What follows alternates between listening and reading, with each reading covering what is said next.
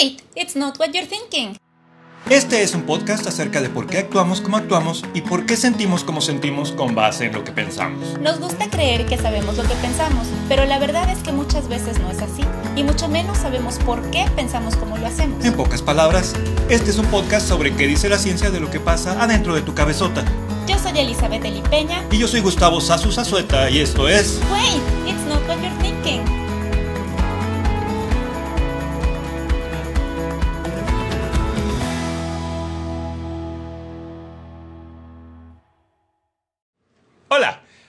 bienvenidos, esto es el primer episodio de nuestro podcast. Wait, it's not what you're thinking. Muchas gracias por estarnos escuchando en esta noche del 2 de agosto del 2020. Yo soy Eli. Y yo soy Sasu. Y a lo largo de este podcast estaremos platicando sobre temas muy apasionantes que a nosotros nos interesan mucho, pero que también son muy interesantes en general. Vamos a hablar acerca de emociones, vamos a hablar acerca de conducta, vamos a hablar acerca de cómo pensamos las cosas y por qué pensamos de tal o cual manera. Vamos a estar hablando de toma de decisiones. De salud, muy importante. Es, él y yo somos psicólogos, entonces nos dedicamos al estudio de muchos de estos temas y también trabajamos en aplicaciones de estos temas. Entonces, eh, acompáñenos a escuchar estas conversaciones que vamos a estar teniendo y esperamos que puedan serles de utilidad o que por lo menos les resulten interesantes. El día de hoy vamos a hablar sobre un tema que ah, nos apasiona mucho. Es, se llama aversión a la pérdida. Escogimos este tema porque se relaciona con diferentes acontecimientos que estamos viviendo actualmente.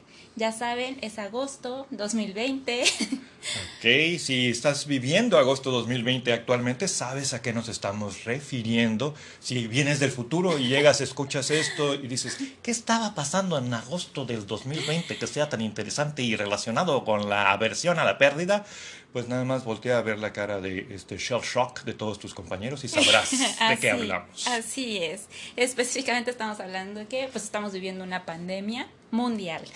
Sí, estamos hablando de una situación que ha sido muy impactante para todos en general, en mayor o menor grado, y hay muchos elementos que podemos explicar a través de este concepto psicológico que es la aversión a la pérdida. Así que vamos a hablar un poquito acerca de este tema.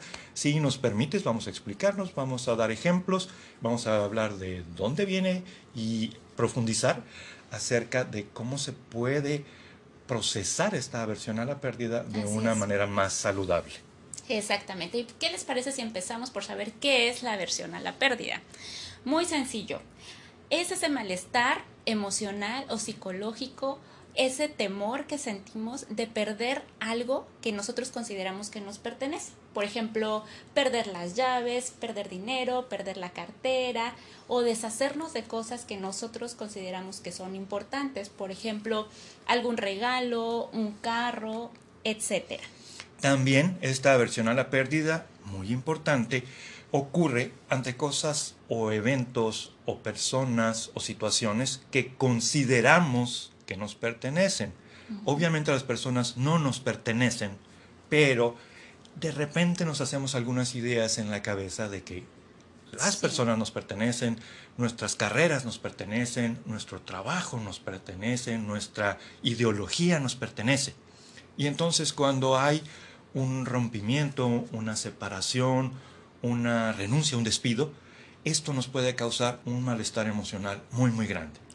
Y en este sentido, esta versión a la pérdida, como bien dice Sasu, aplica incluso para ideas que nosotros consideramos que nos pertenecen o situaciones que consideramos que nos pertenecen. Igual, por ejemplo, si vamos a un buffet y de pronto no comemos tanto porque estamos llenos y sentimos que perdimos dinero, o sea, que no nos fue redituable haber pagado esa cantidad porque no lo aprovechamos. Entonces, si se fijan, estamos hablando de cosas, estamos hablando de situaciones, estamos hablando de ideologías y estamos hablando de muchas cosas que eh, implican este, este concepto de aversión a la pérdida. Ejemplos también que podemos tener es, eh, nos da miedo perder a una pareja, el dolor de perder a una pareja nos da miedo equivocarnos y, entre comillas, perder el tiempo, cierro comillas, que le hemos estado invirtiendo a algo. Pensemos cuando ocurre que una persona está en un trabajo que no le gusta, no le satisface, pero ya le ha estado invirtiendo mucho tiempo, mucha dedicación y le cuesta trabajo pensar dejar de lado esa inversión. Eso también pasa en las parejas, Azu. Por ejemplo, cuando tienes muchos años con alguien que a pesar de que no te sientes feliz, mm, te da miedo poder terminar con esa relación de pareja por esta inversión que tú consideras que ya hiciste. Incluso sucede con las ideologías políticas. Personas que han estado dedicando toda su vida a un estilo ideológico en particular y después con su situación de vida se encuentran que no es como el más adecuado con su punto de vista actual. y entonces esto les causa una disonancia, un gran ruido, un gran malestar, el pensar en tener que cambiar su postura. Y ahí se relaciona también cuando te equivocas y no quieres aceptar que te equivocaste. Exacto, nos cuesta trabajo, eh, también es una forma de aversión a la pérdida, el no aceptar, no tener la razón. Entonces eh, son elementos importantes. Hay muchos ejemplos más y muchos factores que se relacionan que vamos a seguir explicando. ¿Y qué tiene que ver esto con la pandemia? Bueno, pues como ustedes saben, si están viviendo en esta época, ajá. O si lo recuerdan para allá en el futuro cuando nos escuchen. Exactamente.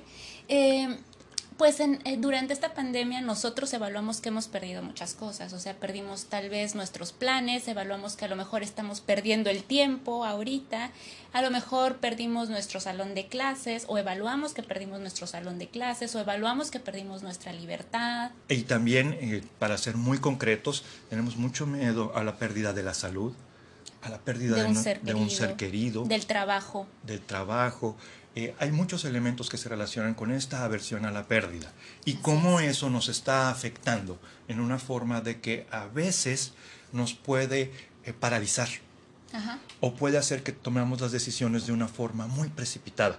Entonces, vamos a hablar un poquito más de dónde viene esta aversión a la pérdida y ver cómo podemos contrarrestarla de alguna forma. ¿Quiénes fueron los primeros que hablaron acerca de esto de la aversión a la pérdida? Bueno, pues por allá de 1979, de hecho no tiene tanto tiempo, eh, Kahneman y Versky propusieron una teoría que tiene que ver con que el dolor a la pérdida es psicológicamente hablando el doble de poderoso que el placer que nosotros podemos tener con una ganancia. Ok, eso está un poco fuerte, esa afirmación. Sí. Eso quiere decir que si nosotros ganamos algo o tenemos un momento de placer o un momento padre, nosotros lo vamos a disfrutar pero no se va a comparar la intensidad de ese placer o de o no, va a durarnos tanto ese placer o no nos va a impactar tanto en nuestra vida ese placer que estamos sintiendo que el dolor que sentimos cuando tenemos una pérdida.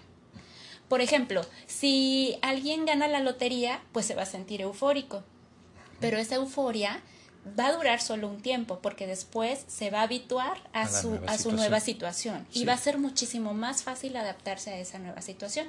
Sin embargo, personas que sufren una pérdida, que han tenido algún accidente o que han, eh, se ha dañado su salud de alguna manera, les va a tardar muchísimo más tiempo adaptarse a su nueva condición. Van a terminar haciéndolo sin duda, pero les va a tomar más tiempo.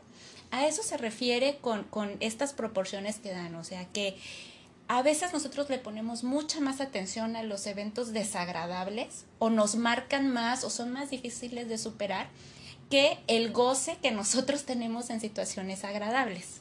Un ejemplo también en cuanto a eso es lo que nos habla la psicología evolutiva acerca de esta aversión a la pérdida. Dentro de la psicología evolutiva en este elemento de que el ser humano moderno tiene partes que no son tan modernas, seamos realistas. Hay elementos de nuestra cognición que están basadas en situaciones ancestrales, en situaciones que ya teníamos desde que empezamos a ser humanos hace algunos cuantos milenios.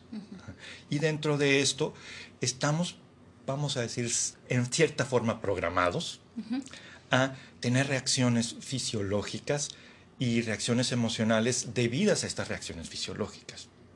Pensemos cuando estábamos en las cavernas. Bueno, no en particular nosotros. Yo, nunca estuve en las cavernas, este, él tampoco. Eh, pero este, nuestros antepasados, ¿sí? ¿En qué tenían que fijarse? Tenían que fijarse en los peligros, tenían que estar atentos a qué es lo que podía dañarlos que podía asustarlos, que podía causarles dolor.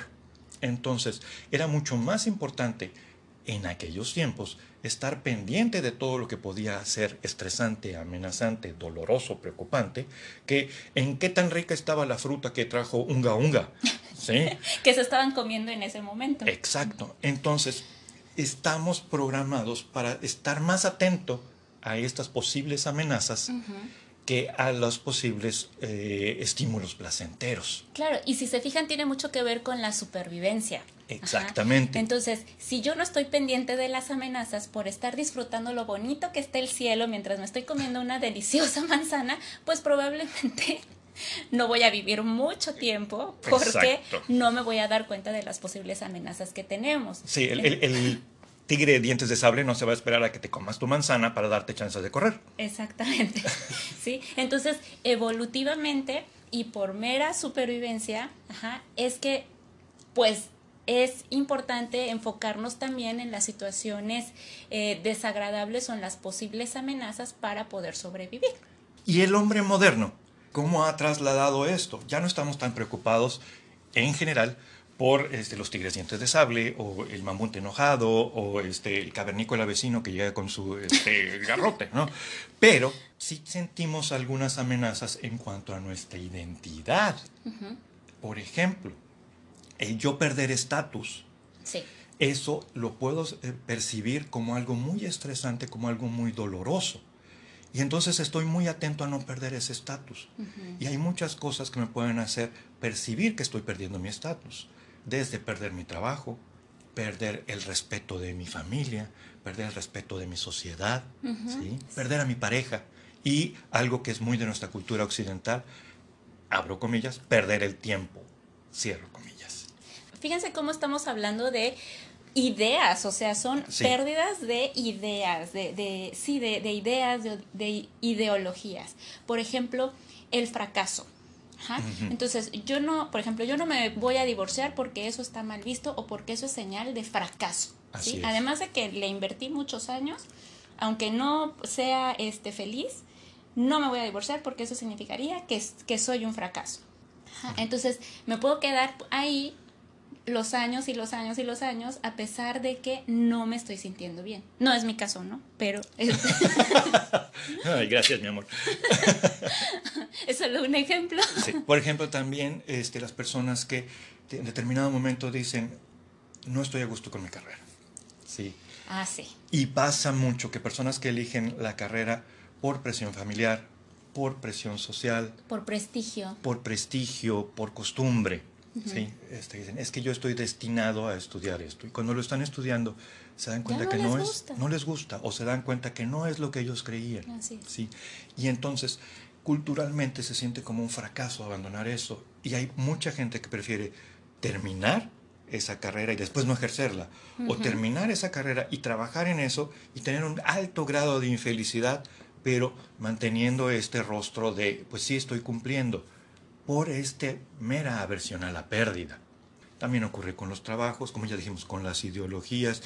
Es como cuando compras un auto y el auto te salió malo y le estás metiendo dinero y metiendo dinero y metiendo ah, dinero y entonces no lo quieres dejar ir, de que no quiere dejar uno ir estas cosas por esta aversión a la pérdida. Sí, y, y, prefieres seguir pagando el precio de lo que te está costando en ese momento, que te puede estar costando dinero, te puede estar costando tiempo, te puede estar costando esfuerzo, y prefieres seguir en donde estás que cambiarte. Entonces, en pocas palabras, decir que lo malo es más fuerte que lo bueno significa que las cosas malas producirán efectos mayores, más consistentes y más duraderos que las cosas buenas, porque en esas situaciones pues ya estamos hablando de un daño, ¿sí? La bronca es cuando nosotros consideramos que habrá un daño, cuando en realidad puede ser que no lo haya o puede ser que un cambio te traiga mayores beneficios. Aquí estamos hablando sobre costo-beneficio y muchas veces por esta aversión a la pérdida sigues invirtiendo tiempo, dinero, esfuerzo y tu vida en situaciones que no te hacen sentir bien por temor a ese cambio. Aunque se visualice que, que las probabilidades de que te vaya bien son muchas, pero nosotros empezamos a tomar decisiones basándonos en esa emoción. O sea, como sentimos miedo, no nos movemos de donde estamos, porque no vaya a ser que me vaya peor más adelante. Sí, esto se, se relaciona mucho o muchas veces se ha considerado que tiene que ver con aquello lo que llamamos la zona de confort. Estoy aquí en esta zona que me resulta, abro comillas, agradable, cierro comillas, pero por el miedo yo a arriesgarme o por el miedo yo de perder esta comodidad, no tomo decisiones que puedan implicar este riesgo. Y me hace muchas veces perder oportunidades por no moverme o por no querer aceptar una mínima incomodidad, un mínimo malestar que me va a ayudar a después tener un mayor bienestar. Sí, y cuando tenemos la emoción a tope, si estamos teniendo una emoción desagradable, esa emoción va a estar a tope y esa emoción es la que va a determinar mis decisiones. Entonces estamos basando nuestras decisiones en algo que es tan cambiante como una emoción. Así es. Tomas una decisión basándote en una emoción que no va a ser duradera. Ninguna emoción es duradera.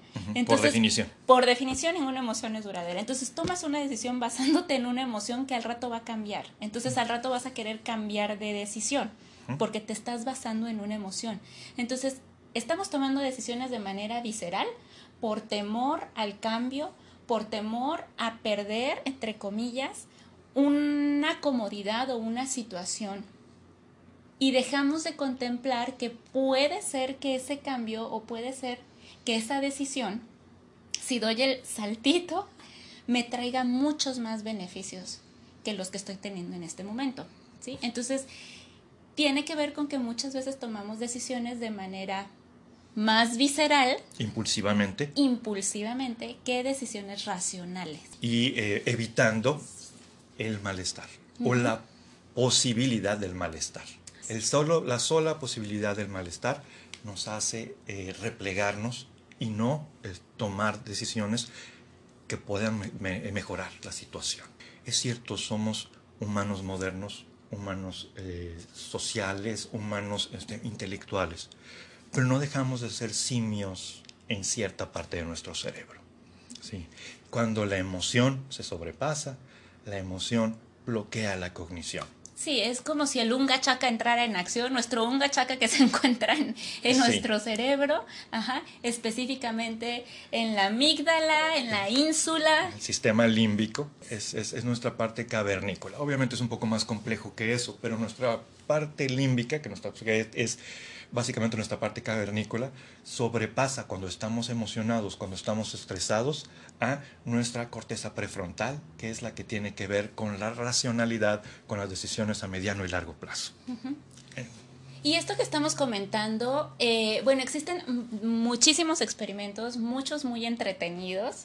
Vamos a comentar un par de experimentos. ¿Qué tal que platicamos el experimento de la pizza? Ah, ese es muy bueno. A ver, te, te dejo el de la pizza. ¿Por qué?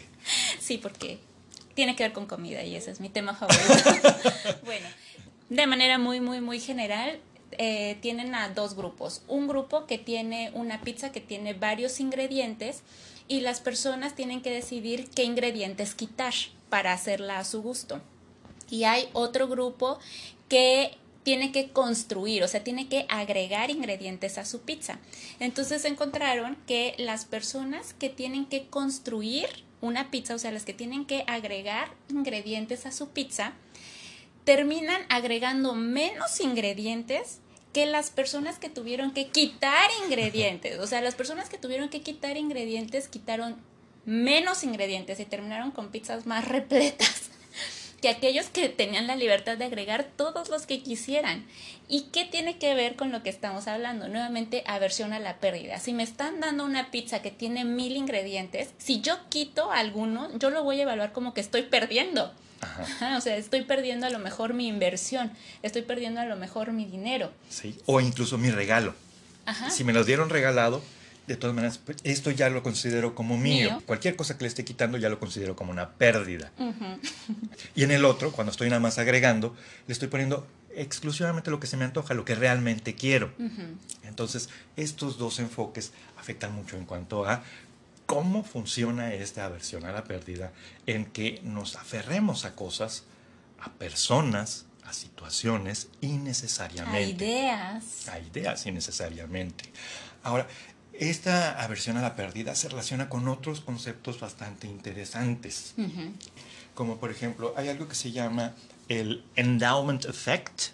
Ay, qué bonito se me salió. Hasta parece que hablo inglés. El endowment effect, que es algo así como el efecto a la, relacionado con la pertenencia.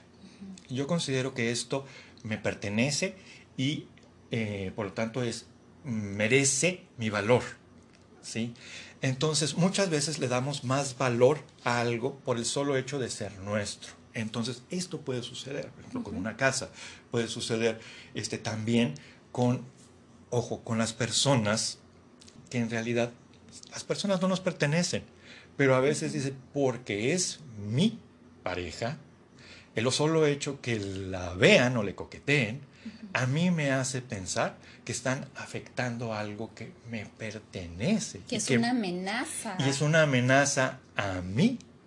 No es a la relación, no es a mi pareja, sino a mí. Y entonces eso causa muchos conflictos en las personas, internos y obviamente con su pareja. Entonces eso es una, base de, de conflictos. Así es. Otro concepto relacionado con esto es la falacia de el costo invertido. ¿sí? O la falacia del costo perdido. Esto es, yo ya le he dedicado tiempo, yo ya le he dedicado esfuerzo, yo ya le he dedicado ah, dinero a esta relación, a este negocio, a este trabajo, a esta carrera. Entonces me aguanto. Y entonces me aguanto, porque este, lo correcto es aguantarse como los meros hombres. Ah, y también ah, el dicho que dicen, más vale malo por conocido que bueno por conocer. Así es, y esto simplemente es un, eh, una falacia, un sesgo cognitivo que se relaciona con esta aversión a la pérdida. Sí, ya cuando lo piensas racionalmente o te pones a hacer cuentas de de veras, dices, híjole, creo que sí me estaba saliendo más caro aferrarme a una idea, a una cosa, a una persona. A una persona, sí. O sea, ya cuando hace uno un análisis real de costo-beneficio y hace ese análisis considerando corto, mediano y largo plazo, cambia completamente.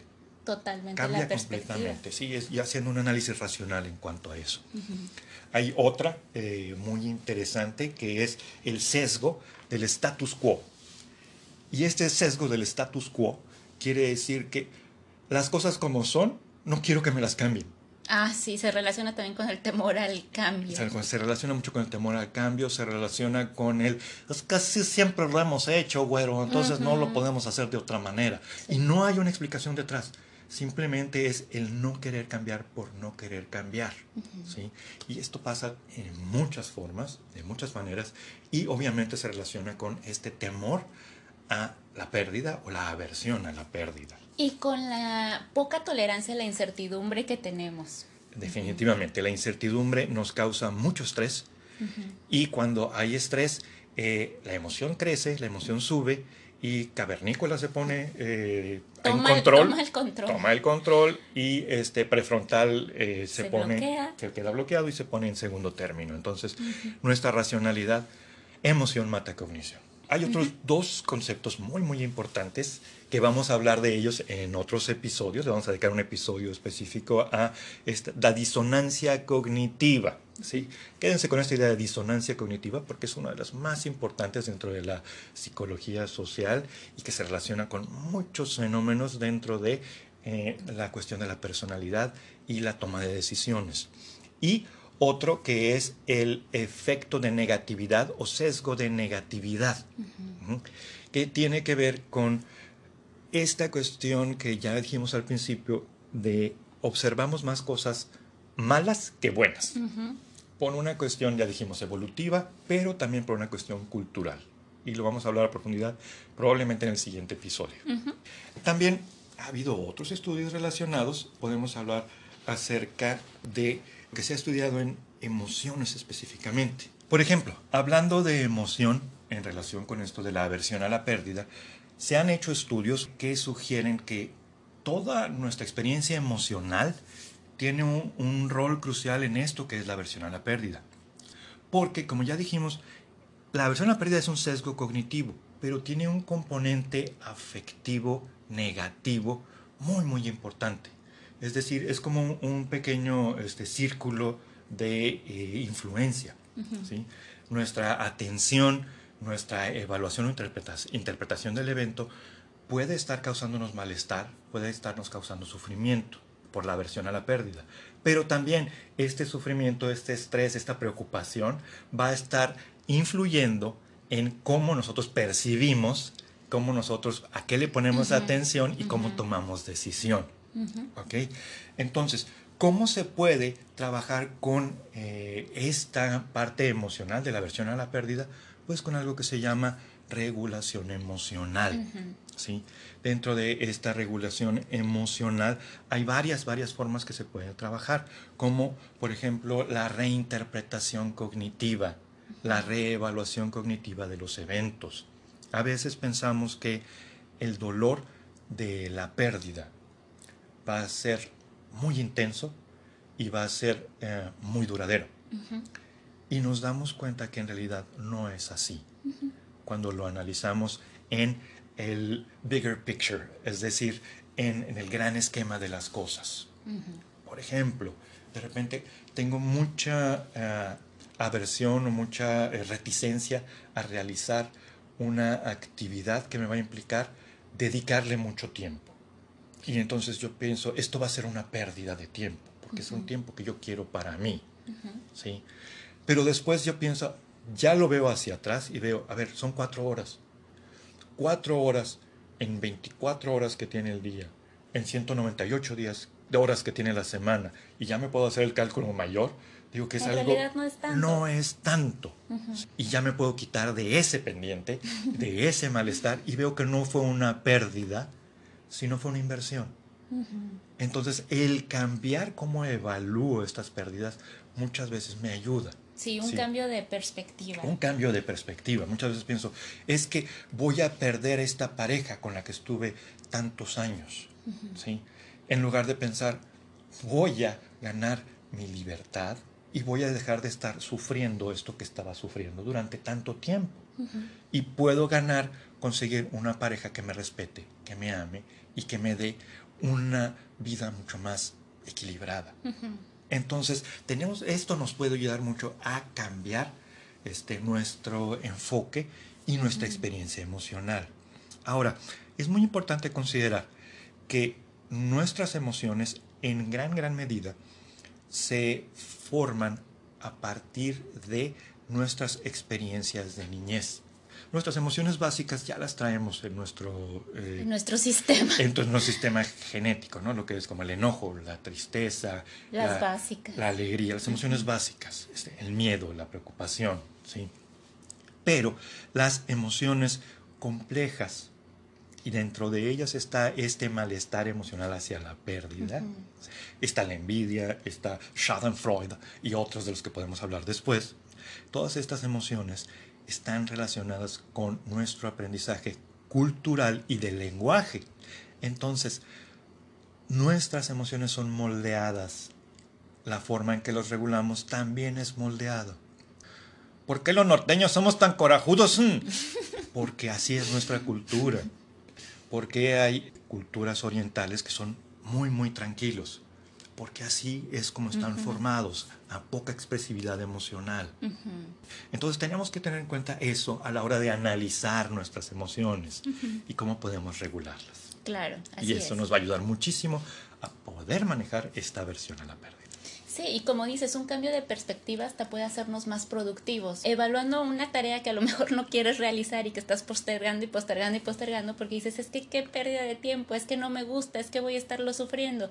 Si cambias esta perspectiva y dices, bueno, considerando con las 24 horas del día, como dices, con una semana, a lo mejor en, ponle, si tú quieres en 5 horas, que sería así como mucho, en un día lo puedes terminar y ya se acabó. O algo que llevas postergando años y años y años y de pronto lo sacas en un mes y dices, ay, o sea, tanto que estuve sufriendo y mira, o sea, ya lo terminé. Bueno, y hablando también de cómo las emociones son moldeadas a través de la cultura, pues ya estamos con otra área que se ha investigado ampliamente, que es específicamente la cultura, o sea, cómo es que la cultura influye o afecta en esta versión a la pérdida. Y se ha encontrado que en las culturas orientales, que son culturas más colectivistas, ellos tienen una visión del mundo más integral. Entonces, para ellos las pérdidas comparado con las ganancias que ellos tienen, para ellos no representa tanto dolor una pérdida, porque ellos están acostumbrados también a poner atención a los otros aspectos de la vida. Son más desprendidos de las cosas, por ejemplo. No son tan individualistas como en estas culturas occidentales, como la nuestra, en donde aparte también se promueve desde chiquito, se le da un valor excesivo a la felicidad y al éxito. Entonces tú tienes que ser feliz siempre, siempre, siempre y tienes que ser súper exitoso para sentirte feliz. Entonces, obviamente, si tú tienes esa idea, por supuesto que cuando algo te salga mal o te vaya muy mal, lo vas a tolerar mucho menos. Que ellos, por ejemplo, que tienen un enfoque más integral, más completo de las diferentes situaciones de la vida, son un poquito más desprendidos también de las situaciones, de las personas, de las ideologías, o sea, tienen una perspectiva un poquito más flexible que la nuestra en nuestra cultura. Entonces ellos lo padecen menos, además de que, bueno, pues son pueblos que durante años y años y años han tenido que sufrir grandes catástrofes. Y han podido adaptarse. Han podido adaptarse. Han podido adaptarse. Podemos este, revisar cómo históricamente ha habido grandes eventos, grandes catástrofes, grandes guerras por las que han pasado muchos de estos países orientales y ellos han podido recuperarse en menor tiempo de lo que en eventos similares los países occidentales tardan más tiempo en recuperarse porque se quedan más tiempo procesando esta pérdida en lugar de estar pensando en la reconstrucción. Claro, y además si tú basas tu felicidad en la cantidad de dinero que tienes o en el carro más lujoso que puede existir, el día que lo pierdas o el día que se devalúe, pues obviamente te va a pegar mucho porque estás basando toda tu felicidad en eso. Sí, y además esta cuestión de que culturalmente en Occidente y en las culturas individualistas se maneja mucho esto que dijiste de la felicidad como meta. Entonces, si la felicidad la estoy viendo como meta, me voy a esperar hasta el momento que tenga este logro, este título, este peso, este cuerpo. E, exacto. Voy a tener estas metas y no voy a ser feliz hasta, que, lo tenga. Y entonces paso muchísimo tiempo, este, por ejemplo, este, que estudian una carrera en particular, y hasta que ya me dicen, señor licenciado, señor doctor, señor maestro, hasta entonces voy a ser feliz. Y dices tú, bueno, espérate, durante la universidad puedes ser feliz también. Y entonces, y creo que vas a ser más feliz durante la universidad que ya cuando seas señor doctor, señor maestro, señor licenciado, en muchos elementos. Y te encuentras con que de pronto ya eres señor doctor, señor maestro y te sientes infeliz y tú dices, pero ¿qué me está pasando? Si se supone que yo me tendría que sentir muy feliz ahorita porque ya, llegué porque ya llegué a mi meta y no me estoy sintiendo feliz, hay algo mal conmigo. Entonces, esto también se relaciona con esta cuestión de la aversión a la pérdida y de cómo estoy acomodando las situaciones. También hay otros factores que se han encontrado que son factores situacionales. Y estos son unos estudios bien interesantes acerca de cómo estos factores minimizan la aversión a la pérdida. Por ejemplo, si yo pierdo dinero o bienes que yo ya de todas maneras pensaba que iba a intercambiar o los iba, me iba a deshacer de ellos, si los pierdo no me pasa nada. Sí, Ay, al cabo que ya ni lo quería. Al cabo que ya ni me gustaban. También, o sea, cuando son bienes que no son atractivos para mí o que no me gustaron desde un principio. O personas que consideras que son de tu propiedad. Si te truena la novia y a lo mejor para no sentirte tan humillado dices, ay, al cabo que yo ya la pensaba tronar también. Sí, al cabo es que ni me gustaba. ni me gustaba tanto. Muy relacionado con este es cuando una persona tiene varios bienes de lo mismo. Una persona que tiene cinco carros, por ejemplo, y le roban uno, lo va a sentir menor esta pérdida o le va a tener menos dolor que alguien que tiene solo un carro y lo pierde. Claro. Entonces alguien que tiene cinco novios y pierde a uno. Va a decir, ah, pues me quedan cuatro. Al cabo que tengo cuatro. No, no que eso pase, no sabemos de gente que haga eso, ¿eh? No. Eh, no, es, Un, es un suponte. Es un supongando. también algo muy, muy interesante es que va a depender nuestro estado emocional previo.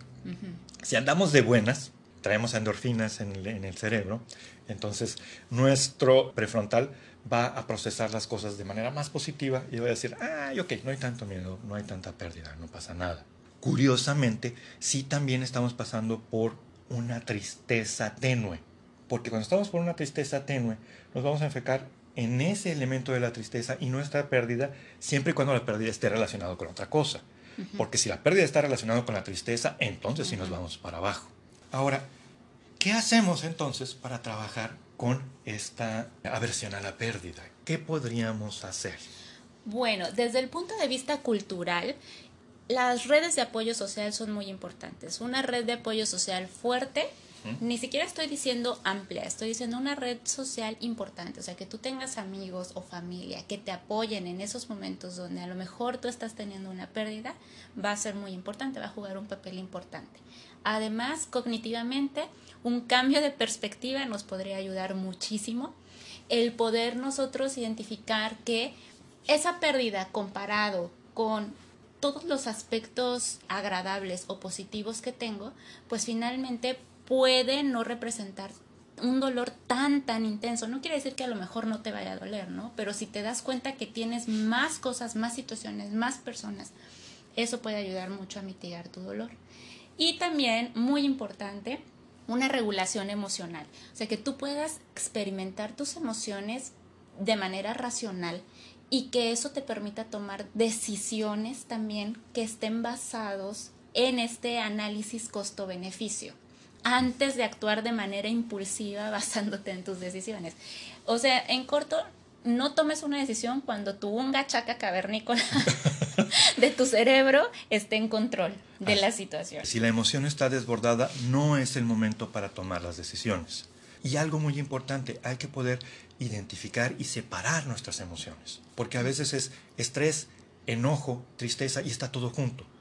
Y la decisión la estoy tomando por el dolor, pero no me doy cuenta que ese dolor está magnificado por el estrés que estoy sintiendo, o por la ansiedad que estoy sintiendo, o por el enojo que estoy sintiendo. Entonces tenemos que poder, primero que nada, identificar las emociones, entender las emociones, después entender qué es específicamente lo que lo está causando y tomar nuestras decisiones de una forma ordenada y racional. No irracional, y racional, una, de forma racional, tomando en cuenta el corto, el mediano, el largo plazo en cuanto a costo-beneficio. Algo también importante, la aceptación.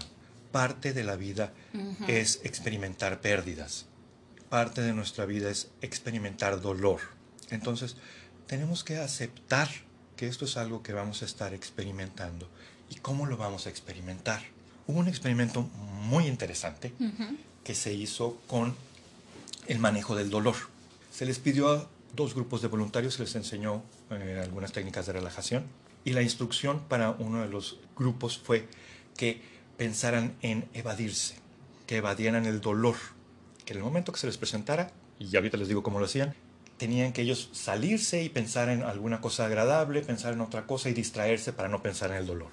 A los otros se les instruyó que tenían que fijarse en lo que les estaba causando el dolor, analizarlo, pensarlo, aceptarlo y ver cómo lo estaban percibiendo y cómo lo estaban percibiendo en relación a todo su cuerpo. Bueno, pero ya dinos cuál era el dolor. Sí, el dolor en qué consistía. Sí. Les daban una tina de agua con agua helada, helada, helada, helada, casi ah, al cero antes de congelarse. Y ellos tenían que meter la mano adentro de esta agua helada. Ya me había asustado. Sí, no, no, no, ¿Qué les hicieron a estas personas? No, no, no, no les dejaron darle el toque ni nada. Gente aburrida. Pero bueno, entonces tenían que meter la mano en esta agua helada y ver cuánto tiempo podían aguantar.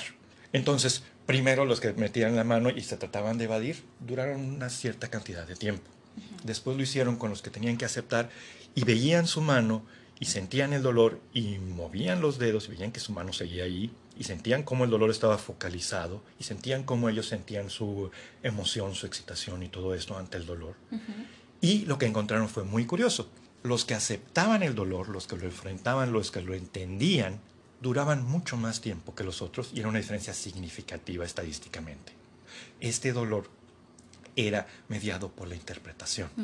Entonces, cuando experimentamos una pérdida, muchas veces lo tratamos de hacer es distraernos, dejar de pensar. Y aquí la cuestión es aceptarlo y aceptar la cantidad de dolor que tenemos, entenderlo y entender que esto también puede ir acompañado de enseñanzas, puede ir acompañado de recuerdos agradables, puede ir acompañado de un crecimiento personal. Entonces nos da una forma de reenfocar la pérdida, de reenfocar el dolor y poder manejarlo mejor. Sí, y cuántas veces nosotros, nosotros tenemos la expectativa de que algo nos va a doler mucho, mucho, mucho, mucho, mucho, y, y no queremos eh, eh, pasar por esa situación y lo evitamos a toda costa para que no nos duela, y de pronto ya qué pasa, dices, ay, ya, ni me dolió tanto, ni fue tanto como pensaba. O sea, en mi mente era mucho más grande que lo que realmente fue. Y esto aplica para muchas cosas que es miedo a perder esta aversión a la pérdida. Entonces, hay que pensar cómo nos está afectando y cómo podemos regularlo para poder tener emociones más reguladas, mejores decisiones y conductas que nos ayudan a ser más saludables y adaptarnos mejor a nuestras situaciones. Y lo mejor que podemos hacer es regular nuestras emociones, actuar, pensar y elegir racionalmente. Les agradecemos mucho, mucho, mucho su atención a esto, nuestro primer episodio de nuestro podcast. Wait, it's not what you're thinking. Yo soy Gustavo Sasu Zazueta. Yo soy Elizabeth Eli Peña. Y pronto nos podrás escuchar en nuestro segundo episodio. Muchas gracias. Buenas noches. Ah, perdón. Eso es todo, eso es todo, eso es todo, amigos. Si tienes alguna duda, comentario o te gustaría saber más del tema, con mucho gusto podemos compartir algunos artículos que revisamos para este podcast. Puedes contactarnos a los correos gussazueta.psicologicaprofesional.com o elipena.psicologicaprofesional.com. También puedes encontrarnos en Instagram y Facebook como Atención Psicológica Profesional. Contáctanos, nos dará gusto saludarte y conocer tus inquietudes.